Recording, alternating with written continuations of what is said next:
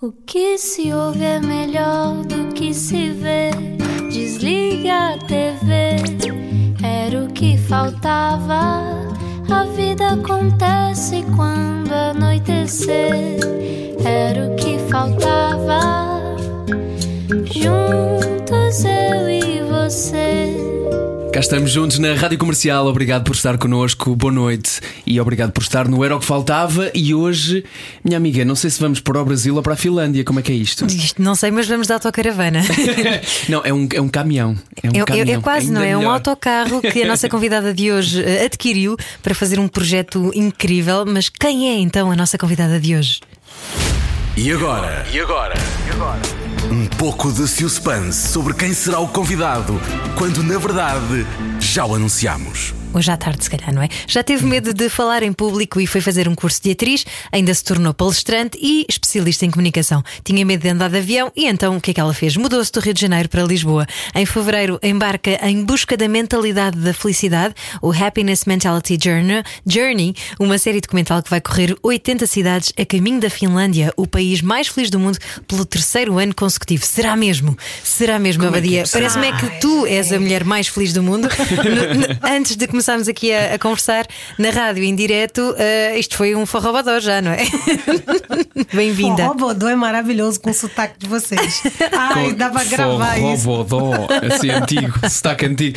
Bem-vindo à Badia Vieira. Obrigada. Temos muito para falar hoje. Eh, Bom, se calhar esta viagem é aquilo que está a deixar mais ansiosa neste momento, presumo eu, não é? É, eu já sou ansiosa por natureza, né? Sempre achei que dormir era um desperdício na vida, mas é, é, até que eu tive um problema porque dormia só quatro horas por dia e realmente agora eu durmo bem.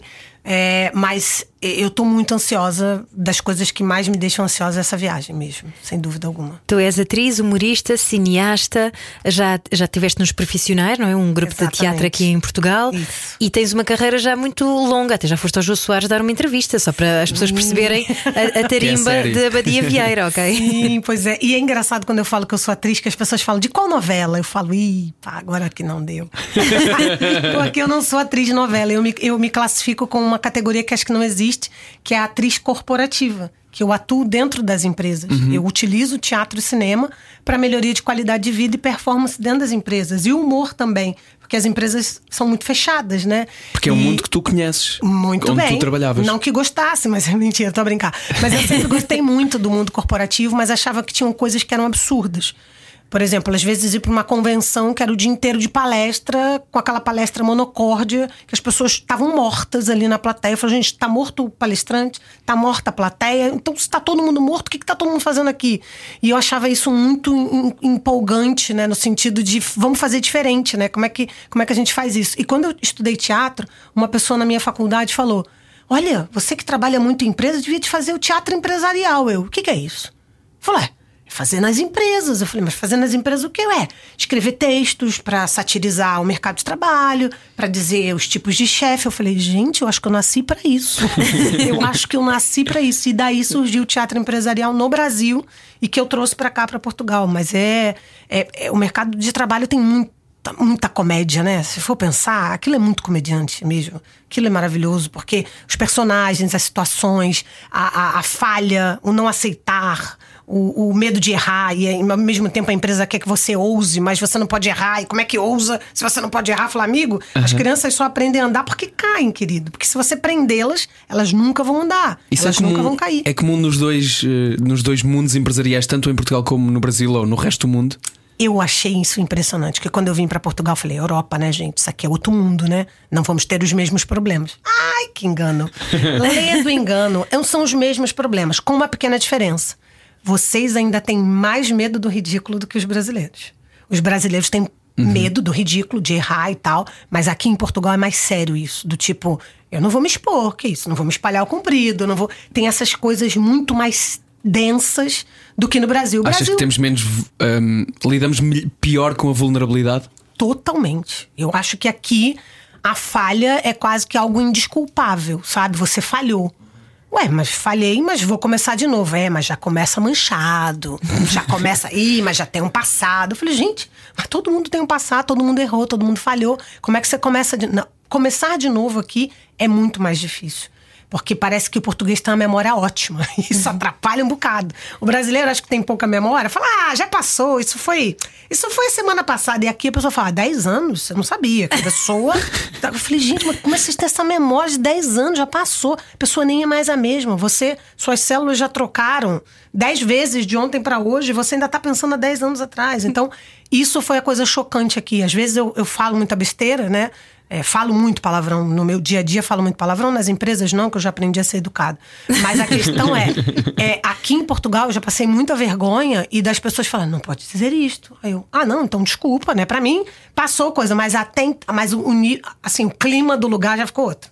Falei, ih, rapaz, e pra recuperar aquilo de novo?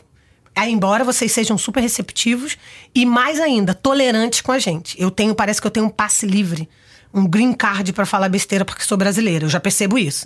Falar, ah, és brasileira, pode falar. Eu falei, olha, eu não sabia que tinha passe pra isso. Porque sou brasileira e as pessoas do, do meu espetáculo falavam isso. Dito por você não fica tão feio. Eu falei, olha, tá bom. E eu aproveito muito bem disso que eu não sou boba. Mas a questão é, eu percebo que é, são os mesmos problemas. Brasil e Portugal. Não sei os outros países, ainda não os conheço. Vais pretendo. conhecer em breve, não é? Vou conhecer em breve, essa é a ideia. Mas eu percebo que os problemas são os mesmos e o que muda são as doses Uhum. do medicamento, entendeu? Tipo, aqui é menos, aqui é um pouquinho mais, ali nesse tom, aqui é mais, aqui é isso. Aliás, basicamente é isso. Tu própria, Abadia Vieira, tinhas medo de falar em público. Eu não tinha medo, eu tinha glossofobia, que é diagnóstico por médico. Chama-se glossofobia, que é um medo de falar em público. E eu não tinha só medo, eu tinha sudorese, diarreia, gagueira, é, pânico. Era, era realmente um pânico. Que eu descobri por acaso, porque um diretor falou: olha, você vai palestrar para 150 pessoas.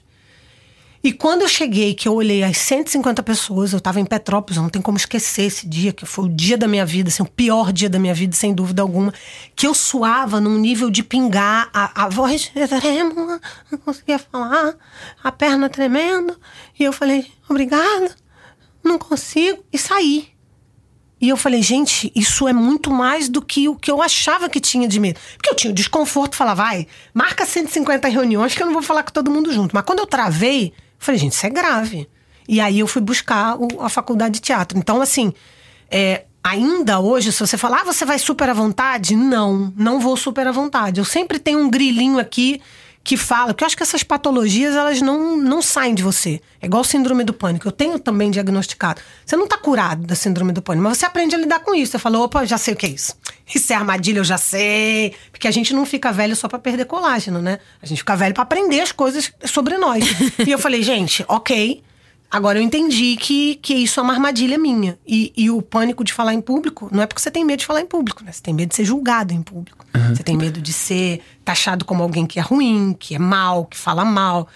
Ou seja, tá tudo relacionado à rejeição. Mas torna-se numa coisa física, não é? Tu dizes que a garganta prende, que a perna treme. Totalmente, gente. É, é uma coisa. Tanto a síndrome do pânico quanto o pânico de falar em público são patologias que refletem no físico. De você ter a sensação de que vou morrer, eu então, tipo, isso aqui, pelo amor de Deus, é a última chance da minha vida, eu não vou conseguir, e, e é grave, e, e é limitante. E até um, um psiquiatra falou uma coisa incrível uma vez. Falei, tá bom, e quando é que você sabe que você tem probleminhas o suficiente para ser medicado ou ir para um psiquiatra? Ele falou, quando for limitador.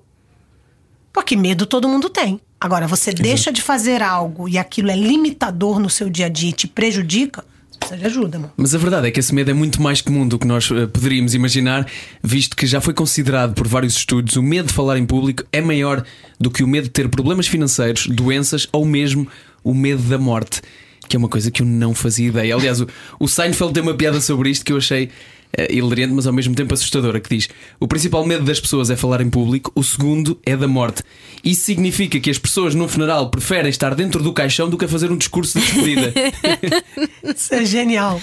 Isso é genial Eu demais. Eu já tinha visto nesta isso. possibilidade. Eu já tinha lido, já tinha visto esse, esse coisa. Eu falei, é porque, na verdade, esse medo é praticamente como morrer. Por isso que. Porque o medo da morte é desconhecido. Você só vai saber depois que morrer. E eu não- por mais que eu acredite que tem coisa depois, nunca ninguém veio falar pra mim diretamente. Agora, o, o medo de você falar em, em público, você tá vivendo ali e você passa dele e no dia seguinte você sabe o que que foi. Então aquilo é tão assustador que você pode contar. Falar, olha, deixa eu te contar. É pavoroso. E realmente, mas isso tudo tá relacionado à rejeição. Tipo, como é que as pessoas me veem, como é que elas estão me julgando. Daqui por que, que eu posso perder uma vez que eu feche essa porta? Então tá relacionado a isso. E- Agora, desculpa, só. Quando você humaniza isso, você fala, ok, sou humana. Qual o problema de eu gaguejar? E não sou o único no, no planeta, não é? E qual o problema de eu errar? E qual o problema? Muda e, tudo. E além da psicoterapia, em que é que o teatro então te ajudou? Que ferramentas é que tu ganhaste? Bom, primeiro o personagem, né? Que o personagem é quando você eu subo no palco, eu faço stand-up também. Não que eu me orgulhe disso, mas eu faço stand-up. Não que eu me orgulhe. E, e o- e o stand-up é, é uma persona, é antes de um personagem, né? Uhum. Você dá uma elevadinha ali, mas o, o personagem é o- a persona do stand-up. Eu descia do stand-up e eu tinha na plateia o meu marido, que é muito sincero, fazendo assim, ó. Abanando a a cabeça de um cabeça. lado para Da outro. cabeça como não. Com reprovação, pois. E eu falei, então eu vou parar. Eu fiquei anos sem fazer stand-up. Hoje eu voltei, mas ele não vai no- na plateia comigo, eu não permito. Que eu falei, não vou, porque você é muito crítico, eu fico com medo. Até hoje, você vê, hoje eu não faço stand-up na frente do meu marido. Mas como atriz, eu me agarro naquele personagem e eu tô atrás dele. É como se ele fosse um escudo. Por que, que eu vou ter vergonha? Não sou eu que tô fazendo? É, é, a- é a Jennifer. A Jennifer é ótima. A Jennifer é louca. A Jennifer quebra isso aqui tudo em dois minutos e ninguém sabe. Quem é que tu trouxeste cá hoje então? Hoje é minha persona. É a minha persona que, quando eu tô muito nervosa, parece que eu tô drogada de tanto que eu falo rápido. mas, é, mas é isso. Essa é a minha persona acelerada, que não deixa ninguém falar. Na última entrevista, tem uma entrevista na televisão que, que a pessoa falou: Olha, Badi, se eu não te conhecesse, eu ia dizer que você tava drogada. Mas é porque eu não uso droga, nem posso. Imagina, o efeito disso aqui em mim não, tem, não pararia mais por anos, né? Mas é, é, é essa minha persona de acelerada de nervosa. Porque eu vou falando rápido, não deixo ninguém falar. É a Badia Vieira vezes dois. É isso. É, é- é o WhatsApp, é o áudio do WhatsApp ali, um dois. Mas olha, tu transformaste então, é- e essa é uma coisa muito curiosa que transformaste coisas que na verdade te podiam amedrontar eh, e grandes medos em, em coisas que tu fazes profissionalmente na tua vida, na tua vida expondo-te. Por exemplo, medo de falar em público, transformas-te em atriz, fazes stand-up, etc. O- mas mesmo o conceito empresarial, o facto de fazeres ehm, principalmente trabalhos eh, para, para teatro empresarial, como tu dizes, tu foste despedida do teu trabalho por ser atriz. Exatamente. Do, teu, do mundo empresarial. Exatamente, porque eu fui fazer uma participação. E pensa bem, a Globo até hoje ainda é muito grande, mas naquela ocasião tinha, não tinha internet assim. Então o Globo era Globo, foi o horário nobre da Globo. Fui chamada para fazer uma participação. Eu falei, mas eu vou com certeza. E eu recebi o meu papel. A Badia Vieira faz Moça 1, que eu já acho uma humilhação, não tem nem nome. Né? Que a pessoa é moça Mas eras a um. Mas era a moça 1. Já não é mau. Tá tudo bem, foi até com a Úrsula Corona, que vocês devem conhecer. E foi minha primeira participação na Globo, exatamente. Foi com ela. Ela, foi, ela participou do nosso espetáculo aqui, os profissionais como convidada. Foi um prazer reencontrar ela aqui. E aí a, Úrsula, a gente foi, viajou, bacana e tal. E fui ver minha fala, era, sei lá, acho que não. Era a minha fala, a novela. Eu viajei pra outra cidade, dormi lá com Giovanna Antonelli. com- Mas era só pra falar isso. Sei lá, acho que não. E eu falei, eu vou aproveitar esse momento como tudo. Porque isso é Globo, horário nobre. E depois que o diretor me vir assim, A ele vai dizer, falar, sei eu lá, quero que não." ela, ela que vai pra próxima novela. E eu treinava no, no espelho, tipo, vou ganhar tempo, vou ganhar tempo. Eu vou falar, sei lá. Hum. Acho que não. Pra ganhar esse tempo de horário nobre. E treinei isso muitas vezes pra tentar ficar orgânico e tal. Chegou na hora, o homem falou, gravando eu, sei lá, acho que não, olhando pro chão. E foi assim a coisa mais estrondosa de ridícula da minha vida. Se você olhar o vídeo, você vai chorar de pena de mim, claro. E eu assim, sei lá, acho que não.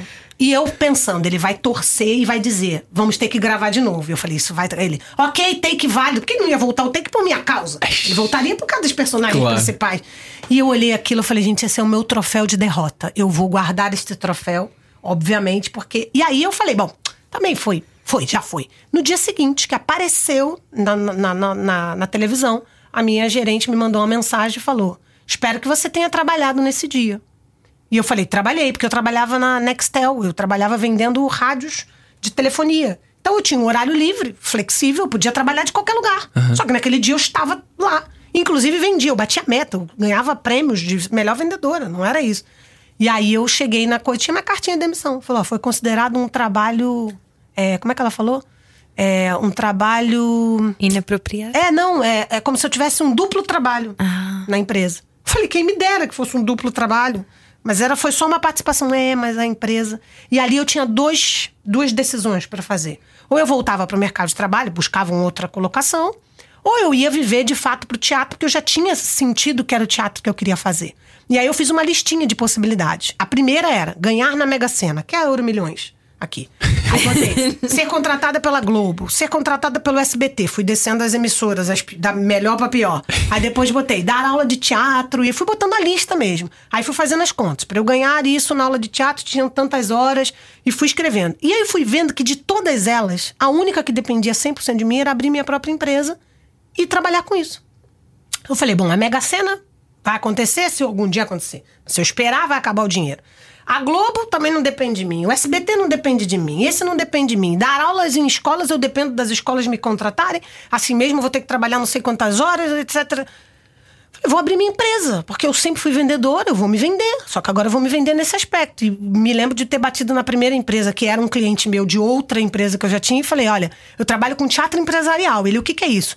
Você vai descobrir assim que nos contratar. É muito bom. e ele, aonde que você fez? Estamos começando agora. E, e, queremos a sua empresa como o nosso portfólio e vamos fazer uma proposta muito reduzida para que ambos possam utilizar desse piloto para saúde, bem-estar e sucesso da sua empresa. Aí ele olhou e falou: tá bom. Vamos ver como é que é isso. E foi espetacular. Em vez de dizer foi... sei lá, acho que não. Ao invés de... bom callback, bom callback. E olha, eu vou lhe dizer que, assim, foi a Johnson. A Johnson Johnson, simplesmente. Foi a minha primeira empresa, um portfólio. A gente ficou 10 dias em São Paulo, fizemos esquetes com várias situações de medicamentos. A gente leu todas as especificidades técnicas do medicamento. Fizemos laboratório, entrevistamos pessoas, usamos jargões do tipo: tem um medicamento que você fala que vai do careca ao careca. Por quê? Que é do recém-nascido ao idoso sem contraindicação. E ali, só quem trabalha na empresa sabe disso. Então, quando eu falar, isso aqui vai do careca ao careca, as pessoas. Eles trabalham aqui? Ué, como é que eles sabem disso? Quando a gente começou a incorporar as falas dos colaboradores nos textos que a gente falava. Uhum. E o cara ficou louco com isso. Falou, gente, muito bom isso, muito. E dali surgiu o Teatro Empresarial Motivador. Eu falei, eu quero isso pra minha vida. E aí eu acabei não correndo atrás de, de carreira de TV, porque eu fiquei meio, meio. Falei, gente, não dá pra você fazer duas coisas. Nesse aspecto não dá. Embora eu faça muitas coisas, mas a carreira de TV, teatro, cinema, é uma carreira que você precisa se dedicar, precisa se uhum. mostrar, precisa ir em eventos. Precisa... Eu tava fazendo outros eventos. Então acabou que a vida foi passando. E eu, muito feliz por estar trabalhando e gostando do que tava fazendo. Só que eu perdi a fama, né? Se você olhar, eu sou atriz, já tive no jogo, aqui. Tem 9 mil seguidores. Eu falei, gente, Badia, você não tem moral para dizer que você é atriz, meu filho. Tem moral para ser da arte. Eu falei, olha, desculpa. É, é, o que eu faço hoje é uma coisa específica. Realmente, eu não tenho fama. Mas e agora que eu posso dizer, e vai parecer antipático eu dizer que sou feliz? Ela, não, Abadia, até que engraçado. Falei, então pronto, é assim que vai. E realmente é isso. É muito fora da caixa. É um bocado, é esquisito. Pode ser, mas sou eu. O que, que eu vou fazer? E quando e... você entende, é você. Pronto. Isso é maravilhoso, Abadia. E tocas as pessoas e de certeza que melhoras muito depois também o ambiente no trabalho e já nos vais explicar isso tudo na segunda parte. E falar de felicidade e desta happiness mentality journey, uh, temos que falar sobre isto também. Estamos à conversa com a Abadia Vieira. Uh, sei lá, acho que não. Era o que faltava. Com João Paulo Souza e Ana Martins. Juntos eu e você. Na Rádio Comercial. Hoje também com Abadia Vieira, ela que nos vem falar sobre felicidade, sobre viajar e, no fundo, nos vem dar também motivação, porque realmente eu estou-me a sentir inspirado. Obrigado por isso. Eu também. E, e sim, e, não, e, não, e, não, e nem sequer estou brincando, eu gosto de, de brincadeira, mas não é um gozo, porque realmente é, nós precisamos de de brincar mais com as nossas falhas, não é? Precisamos de transformá-las em coisas positivas, como tu já deste aqui tantos exemplos de coisas que pareciam mesmo uma desgraça e que podia ser o fim daquilo e que na verdade pegaste naquilo e transformaste em algo melhor. Obrigado por isso, está a ser um excelente exemplo, inspiração.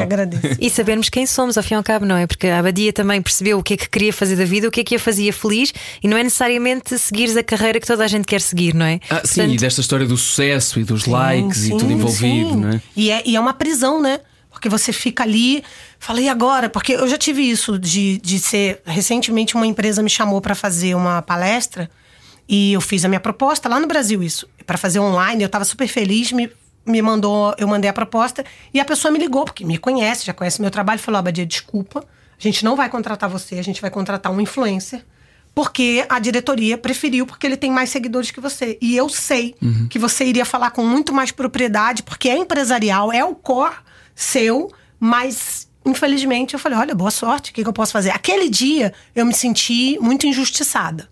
Embora, por mais que você fale, ah, você tá feliz, tô feliz com o que faço, mas falei, pô, se eu tivesse de repente mais 50 mil seguidores, eu tava numa outra escala. E as pessoas iam me respeitar mais nesse aspecto. E o que é que fizeste com essa injustiça? Bebi vinho, cara. Bebi vinho, cara. Bebi vinho e falei, vamos embora, que é o que temos pra hoje. Vou fazer o quê? Não tem, não tem muito, sabe? É, é, é, vo- senão você passa a sofrer, aquilo passa a ser enorme. Porque as coisas são do tamanho que a já, gente pas- dá. já passou tempo suficiente para isso ter dado a volta. É que agora que disseste isso, eu lembrei-me de uma coisa curiosa: que houve uma altura em que os youtubers aqui em Portugal foram uma cena, não é? Foram uma novidade e era uma coisa muito nova. E eu lembro-me que na altura apresentava muitos eventos de empresas e não só. E de repente, alguns, até trabalhos com marcas, começaram a ser feitos por eles, se- sem qualquer explicação, obviamente, e não tem que dar explicação Sim, se eu não sim. tiver um contrato com, essa, Claro. com essa pessoa, não, não há Claro. explicação nenhuma a dar. Mas achei curioso ali durante um, dois, três anos isso- aconteceu. De repente, eu volto a fazer todos esses trabalhos que tinha perdido e alguém dizia: Pois realmente ter um profissional faz diferença. Claro. E eu, Mas boa isso tarde, é obrigado. questão de tempo. Já agora o meu caixa triplicou. Como está? Tudo bem? Cá é exatamente isso. Aí chama-se. As pessoas, algumas pessoas chamam isso de vingança, mas eu digo Não, não, retribuição. eu tinha- digo isso eu não fiz retribuição ao mercado. vingança. Não, não, mas eu tô falando. A minha carreira continuou, É isso. evoluiu. Mas algumas pessoas tudo falam: certo. olha, isso é uma vingança. Eu falo: olha, eu chamo de retribuição do mercado, do universo. exatamente. O universo responde, não é isso? Porque, de fato, quando alguém fala assim, eu, eu não aguento quando alguém fala assim, ai, fulano é muito engraçado, ele faria ótimo stand-up. Eu falei, uh, meu Deus, eu aviso ou ele avisa? Porque não é isso. O fato da pessoa ser engraçada não é, Sim, sim, não é sim. que ela pode subir no palco e fazer um stand-up. Um amigo meu está sempre a dizer isto, que é o Fernando Rocha está sempre, Ah, a, di- sim. está sempre a dizer: Sabes quem é que eu adoro? A minha mãe, mas não a ponho num palco a fazer stand-up. É lógico. E é verdade. É claro que sim, porque é, é, é diferente. Você que estuda pra isso, você percebe as diferenças e há, um- há uma distância. Não dá pra qualquer engraçadinho que no mesa de bar é super Uhum. faz piada subir num palco com um texto onde as pessoas estão com os braços cruzados falando: faça-me rir agora, amigo. Não é assim.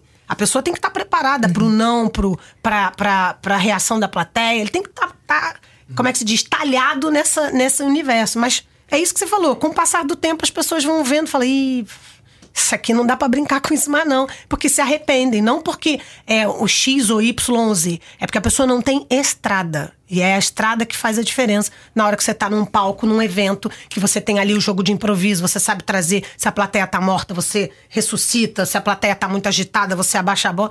Só um mestre de cerimônias, ou alguém que tá acostumado com isso, vai dominar essa cena. E o que é que tu notas de diferença quando fazes teatro empresarial nessas empresas? tem uma coisa muito é, é muito en- engraçado quando a gente fala sobre isso, porque a empresa ela passa por alguns, alguns estágios, né? Existe o estágio da negação, que a empresa às vezes fala assim, não, a gente precisa de uma coisa bem humorada, e quando você apresenta, a pessoa fala, não, mas isso é humor. Não, isso é muito, né? Não dá, né? Existe essa rejeição da diretoria, né? Que normalmente é quem decide, fica inseguro, porque é o dele que tá na reta, né? Então, dependendo daquilo, se corre mal, aquilo, ele fica muito ansioso. Mas tem o pós, né? Quando as pessoas. O principal da questão do humor é você realmente humanizar e tornar as pessoas mais é, à vontade. Eu tenho uma palestra chamada Gargalhadorismo, que é também um título de um livro que o Ricardo Araújo Pereira, inclusive, apresentou esse livro aqui em Portugal comigo. É, Obrigado por isso. Eu não, não, não, não esperava, mas foi, foi espetacular. Foi espetacular. Mas é, é engraçado que no, no gargalhadorismo, as pessoas, quando, você, quando eu fiz essa primeira palestra, eu tive um retorno do RH que cinco pessoas se demitiram na empresa. E eu fiquei muito sem graça. Eu, assim, com a gerente de RH, me desculpe. Olha, desculpa. Ela falou: não, desculpa não, Abadia. Que ótimo que as pessoas que já estavam querendo sair foram embora. Isso foi ótimo. Aí aquilo me deu uma confiança, né? Eu estufei o peito e falei: olha, então, criamos agora uma palestra chamada Palestra de Autodespedimento. Porque quem já tá com o pé na rua já vai de uma vez e a gente já Aproveitar a resolve logo isso. Porque a empresa não tem trabalho de ficar investindo em alguém que não quer ficar lá. Porque muitas vezes as pessoas se aprisionam porque acham que aquela é a única saída para ela. E não é. O mundo é diverso e hoje você tem formas de ganhar dinheiro. Então, por que não, meu Deus? Você já parou para pensar que a gente, a coisa mais certa, não, eu vou dar um spoiler aqui da vida, é que a gente não vai sair vivo dela. eu tô dando um spoiler, não sei se vocês estão sabendo, mas a gente não sai vivo dessa porra, não, entendeu? Até agora não há registro, Não sim. tem. Então vamos combinar um negócio? Esses dias têm que ser espetaculares. Ah, todos os dias seus, Abadia, são espetaculares? Não, tem dia que eu tô com alergia, não é bom, ok? Tem dia que eu tô espirrando igual uma cabrita, horroroso. Tá bom. Mas aí o que, que eu faço? Vou lavar meu nariz, vou tentar ver um outro caminho, tá? Vou ver uma coisa. Ah, ok. Não são todos os dias espetaculares, mas eu também não posso fazer os meus dias de ou azar. Porque também a gente tem essa tendência de como é que você tá? Tá caminhando. Ô, amor, caminhando pra morte já tá todo mundo. Vamos, vamos galgar, vamos galopar, vamos morra, vamos. Né? Senão é muito doido. E o gargalhadorismo é muito isso. Quando você tem esse tipo de palestra, a pessoa fala: peraí, peraí, peraí. O que eu tô fazendo na minha vida, maluco? Que isso? Eu tenho tão pouco tempo. Que isso? Porque essa efemeridade é que faz a gente pensar e rever as coisas. Falou, meu amor, você não tem a menor ideia. Ainda bem que a gente não tem a menor ideia até quanto tempo a gente tá por aqui. Mas e se você viver nos próximos 50 anos? Que sejam maravilhosos, pelo amor de Deus. Claro. Porque até a saúde é uma coisa obscura. Você hoje pode estar saudável e amanhã você pode não estar morta e pode estar saudável. Não estar saudável. O que é muito delicado. O meu pai tem uma frase ótima que eu falo, pai, você tá ficando velho, né? Ele fala, é, mas a alternativa é triste. Olha, não é genial. Não é genial. Meu pai é gênio demais. Meu pai é minha fonte de inspiração. Que realmente é isso. Muito bom. A alternativa é triste. Então, o gargalhadorismo, essas ações que a gente faz na empresa, é falar, meu amigo, olha só, tu não é obrigado, não. Você não tá aqui obrigado, pelo amor de Deus. Porque tem gente que. Teve uma vez uma senhora que me atendeu na coisa. Eu não aguentei. Eu falei, senhora, a senhora sabe que a senhora não é obrigada a estar trabalhando aqui, não, né? A escravidão já acabou há mó tempão. A senhora pode trocar de emprego. Que, nitidamente, a senhora tá muito infeliz aqui. Pode ter um infarto. Que horror. Porque assim, a pessoa tava me atendendo, a pessoa que atende público, pelo amor de Deus, se ela não tá bem, pede folga naquele dia. Vai assistir um filme de comédia, sei lá, vai ver um podcast, sei lá, meu Deus. Porque aquilo contagia. Assim como se você passar um dia inteiro com uma pessoa rica, você não vai ficar mais rica. Não vai. Mas se você passar um dia inteiro com a pessoa mais mal-humorada, você vai ficar mal-humorada. E o contrário também acontece. Se passar um dia inteiro com uma pessoa bem-humorada, você vai ficar mais bem-humorada. Então o que contagia não é dinheiro, não é ouro, não é nada. É personalidade, é estado de espírito. Então, pelo amor de Deus, se eu vejo que a pessoa é mal-humorada, eu falo, ô amor, desejo sorte pra você e eu saio fora. Que eu falo, Deus me livre, essa merda pega. Desculpa, não dá. não dá, não consigo, não aguento gente que odiosa. Se for um amigo que tá passando por dificuldade, a gente acolhe. Claro. Acolhe no primeiro dia, dois dias, três dias. Uma semana depois, fala, amigão, reage, filho. Reage, vai tomar um remedinho, vai pra um mediquinho, vai fazer alguma coisa, vai beber uma cerveja, vai beber um vinho. Porque você tem que descobrir. E é o autoconhecimento que faz isso. Só que as pessoas falam, ah, autoconhecimento é muito bom. Aí você fala, já fez um curso de autoconhecimento? Não, não tenho tempo. Falei, deixa eu entender. A prioridade da sua vida é você ser feliz, certo? Certo. Para você ser feliz, você tem que ter o seu manual, sua rap list. O que, que te faz feliz? E você não sabe o que te faz feliz. Meu amigo, tá todo errado. Tua ordem de prioridade tá toda invertida. Porque não tem manual de felicidade meu. Ah, o que é meu é para você. Eu adoro Harry Potter, vou para Orlando, amo aquela cidade. Mas pode ser que você nem goste. Agora, o manual da infelicidade é igual para todo mundo, meu amigo. Se tu seguir essa listinha, tem uma listinha que é da infelicidade, que é certinho. Serve pra você, serve pra você, serve pra mim. Se eu seguir, eu vou ser infeliz. Falamos de felicidade já a seguir com a Vieira. Muito obrigado por isto. Eu vou só relembrar aqui uma coisa importante que, em relação a este livro que tu falaste, o Gargalhadorismo, que tem como mote uma coisa que hoje estamos a perceber que, que é também o mote da tua vida. Eu nunca perco ou ganho ou aprendo. E já a seguir falamos sobre esta viagem onde tu queres aprender e que te vai levar até à Finlândia durante 5 meses, chamada Happiness Mentality Journey. Estamos com a Badia Vieira. Não era o que faltava. A noite é boa conselheira. Era o que faltava. Na Rádio Comercial. Juntos eu e você. E esta noite está a ser boa conselheira também e muito divertida. Obrigado Muito. por isso, Abadia Vieira, que está connosco hoje e que está ah, quase de partida também em busca da felicidade. Maravilhoso. Eu Não, não conto os dias, conto os dias. Em fevereiro, pra mim, é, é- E vai ser meu aniversário, que eu faço aniversário em fevereiro, não sou boba, né? Já peguei, juntei tudo. Mas essa viagem da. da- eu li que a, a gente começou a estudar sobre a felicidade em abril do ano passado. Porque eu liguei para um amigo meu que é diretor de uma multinacional no Brasil, aqueles diretores que no Brasil tem aquela mordomia de carro, transporte particular, secretária e todo, e dinheiro, e muito dinheiro. E ele falou: Abadia, se eu tivesse morrido de Covid, eu teria questionado o meu percurso profissional até aqui. E eu quase caí da cadeira. Eu falei, garoto, a impressão que eu tinha com barco, dinheiro, família, né? E tal. Ele falou: é, família eu vejo quando posso. E pro, tô provendo sempre os recursos para eles aproveitarem bastante, mas eu quase não aproveito. O trabalho a gente começa aqui, foi chegando, foi crescendo, foi crescendo. Quando eu vi, eu tô com essas responsabilidades todas aqui, ganho muito dinheiro, tenho minhas mordomias, mas não era o que eu queria fazer de verdade. Eu falei, cara, o que que acontece? Ele falou, cara, o que eu queria mesmo era só ser feliz. Aquilo me bateu de um jeito. Eu falei, gente, as pessoas criam a felicidade como se fosse subir o Everest. Mas felicidade não é subir o Everest. Porque quando você sobe o Everest, depois você tem que descer. Aí fica frustrado. Fala, ah, então era só isso? E vai descer. Esse que é o grande problema da expectativa da felicidade. Que as pessoas acham que, ai, quando eu alcançar a felicidade, ô amigo, É hoje, filho. Você tá feliz hoje? Você alcançou a felicidade. Amanhã é outro dia, zerou o contador, amor. Porque todo dia conta um dia novo. Você não atingir a felicidade, estoca. Isso não é plano de voo que você tá ali na velocidade cruzeiro e tá na velocidade. Porque todos os elementos são, não são administráveis. Então, eu falei, cara, vamos estudar sobre isso. E aí a gente resolveu fazer o Happiness Mentality, que é uma formação também para as empresas. E eu falei, a Finlândia é muito abusada. Se, se colocar como o país mais feliz do mundo três, Três anos, anos. consecutivos, daqui a pouco vai ser cinco, um, cinco, um. E quais são os "Gente, não é critérios também, não é?" Eu falei, e é totalmente diferente do que a gente imagina. Eu, como brasileira, penso: churrasco, samba, futebol, praia, calor. Afinal, não tem nada disso. Como é que esses ousados estão dizendo que são mais felizes? Eu fui mais que uma competição mesmo, né? Eu falei, eu vou lá, eu vou tirar esse salinho, porque eu tô, sou menina pra isso. Vou lá para provar se isto é verdade. Eu quero saber disso. E foi engraçado, porque no processo de pensar sobre a Finlândia, começa a cair. Porque o universo é muito. O universo é mal de bom, né? Mal de bom. Porque ele. Quando sabe que você quer e tá focada naquilo, tudo vai caindo no seu colo. E eu comecei a estudar muito sobre a felicidade. A gente terminou a formação, é, a gente já tá, tá, tá estudando sobre os países e tal. A Dinamarca já foi, a Suíça, a Suíça também já foi. Mas eu falei, cara, é impressionante. Abri num grupo do, no Facebook, fui lá fuçar, né? Falar, olha, quero pedir personagens, porque eu vou entrevistar idosos, pessoas que estão trabalhando em empresas, pessoas que são profissionais liberais. Eu preciso de ter uma transversalidade para ver as percepções. Senão a gente acaba tendo só um nicho direi- é, é, muito restrito de pessoas. E aí nisso eu pedi personagens e você vê, é muito engraçado. Teve alguém, pessoas falando, ah, aqui eu encontrei a felicidade. E tem pessoas com ódio declarado à Finlândia. que deu vontade de postar e falar, amor, não tá bom pra você, não. Quando é que você volta? Porque deu ruim pra você. Que a pessoa num ódio explícito, né? E aí você vê. Isso me faz lembrar, acho que é a melhor história que um cara foi entrevistar uma pessoa para vaga na empresa e estava com um aprendiz do lado. E aí o primeiro candidato ele falou: "Então, da empresa que você veio, como é que era?" Aí a pessoa falou: "Horrível. Pessoa fofoqueira, uma galera do mal, gente tóxica, empresa insuportável, por isso que eu saí de lá." E aí o entrevistador falou: "Aqui também é assim."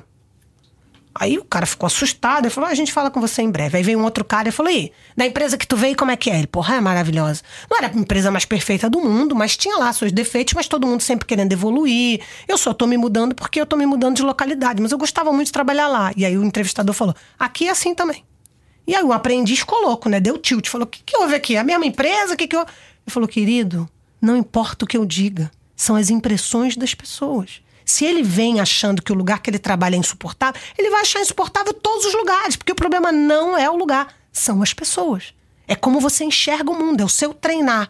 E daí vem a questão da mentalidade da felicidade. Você tem que treinar isso, da forma como você enxerga. Como é que eu olho isso aqui? Isso aqui é um microfone. Se eu olhar o microfone assim, eu não vejo ele do mesmo jeito. Eu tenho que entender, tem esse distanciamento, entender quais são as dificuldades, como é que pode ser. E é assim com a gente, que só se consegue isso quando você tem um autoconhecimento sobre você.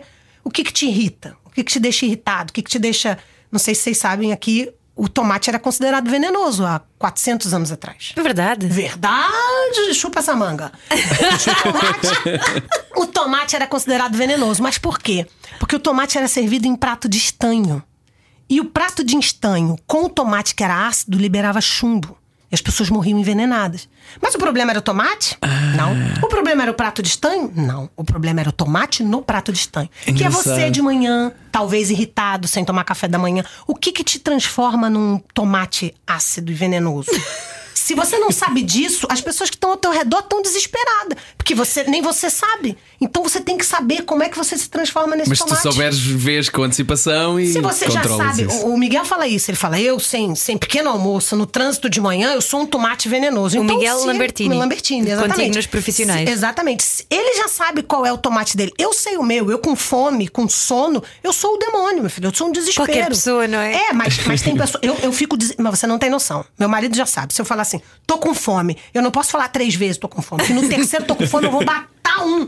Porque eu entro num nervoso, num negócio absurdo. Então é uma escalabilidade que eu não vou passar. Então meu marido já fala: Você não tá com fome, não? Tipo, Como se faz com as crianças, não é? É maravilhoso. Eu também faço. 15 anos, 15 anos de relação anos é sabe isto. muito. Então, é, a gente precisa saber o que que, o que que desperta em você a pessoa tóxica. Porque não vem com esse papo de que, ai, fulano é tóxico. Ah, você não é não, meu Uhum. amor. Você é perfeito. Claro que é, todo mundo é tóxico. Só que alguns mais, outros menos. E os que são mais, eu te aposto, não é porque são maus. É porque não sabem o que, que transforma ele em tóxico. Ou então não estão com força de vontade para diminuir isso. Mas é basicamente isso. Então, é treinar essa mentalidade da felicidade. É olhar. Eu sei que é bonito falar e já é clichê o copo meio cheio, o copo meio vazio, tá tudo bem.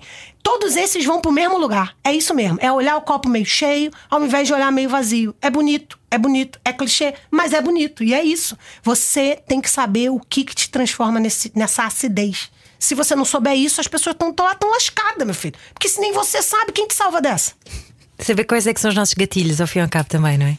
É isso. E é isso que é a mentalidade da felicidade. Então, eu, eu, eu tenho essa visão de que as pessoas, por exemplo, lá, talvez. A minha expectativa. Lá na né? Finlândia, pronto, Lá vais. na Finlândia, exatamente. A impressão que eu tenho é que eles.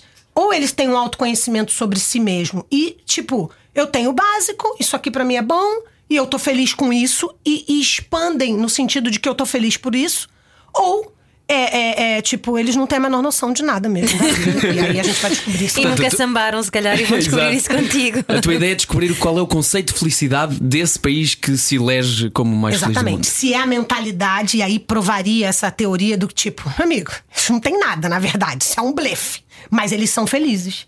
Não tem nada, mas são felizes. O que torna tudo mais curioso ainda. Porque vai deixar a gente que tem tudo pensando, "Pô, tem que rever meus conceitos. Ou, de fato, eles têm tudo, de fato mesmo, e são felizes porque têm tudo, vai saber. Olha, Mas e- pelo caminho também vais fazer um estudo antropológico, não é? Vais Exatamente. num autocarro Vou até no lá. autocarro, conversando com várias, várias nacionalidades lá no meu inglês de 2000. E vamos que vamos, meu filho, vamos que vamos. Mas olha, e a ti o que é que te faz feliz? Cara, muitas coisas. Eu aprendi a ser feliz com um monte de coisa. O que, que me faz feliz? Estar entre amigos. Aprendi a beber vinhos aqui em Portugal, que eu nem bebia vinhos, na verdade. Beber vinhos é uma coisa que me faz feliz. Estando com amigos, trocando ideias, isso me faz muito feliz. Dançar me deixa muito feliz. Viajar é maravilhoso e eu tive que aprender outras coisas quando não podia viajar, porque eu passei um ano e meio sem viajar e era uma coisa quase que impossível na minha vida. Eu viajo muito, depois que venci o medo de avião, né? Comecei a viajar muito. Então, quais são as? Jogar videogame me faz feliz. Tudo isso faz parte da minha happy list. Eu adoro videogame, jogo com meus filhos, Mario Kart. Eu sou enlouquecida, eu gosto dessas coisas. Gosto daquilo que eu já falei, dançar, né? Comer, eu gosto de comer, mas mais doce e bacalhau. Nunca vi igual. Vim pra cá, pra Portugal, no primeiro mês, comia bacalhau todos os dias. Meu filho falava, mãe, dá pra gente comer outra coisa? Eu falei, ah, só um minuto, que a mãe tá gostando desse negócio.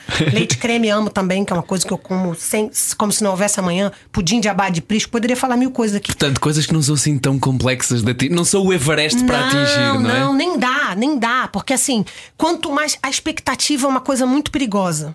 É muito perigosa. Já reparou quando alguém fala assim.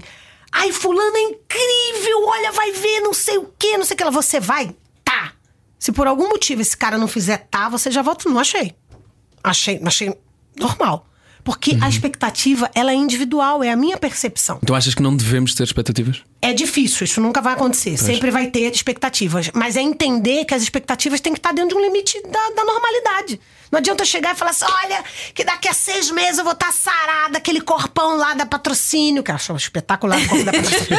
Ai, vai estar incrível, não sei o que. Não vou, velho, eu nem malho. Como é que eu vou fazer esse tipo de expectativa? Eu vou ficar frustrada, entendeu? Então a pessoa tem que ter essa noção pra não se machucar, entendeu? Ah, eu posso ter um corpo legal, posso. Tá bom. Isso já não é bom? Ser saudável, ter meu corpo normal? Tá bom. Se agarra nisso e não coma tanto leite creme pra não ficar, não perder o caminho. Mas é isso, sabe? Aquela coisa de pequenas conquistas, eu adoro. Eu adoro, tipo, botar uma meta, tô fazendo uma negociação com uma empresa e falar. Se vender nessa empresa aqui, eu vou comprar um negocinho pra mim. Que eu adoro ouro, né? Adoro coisinha.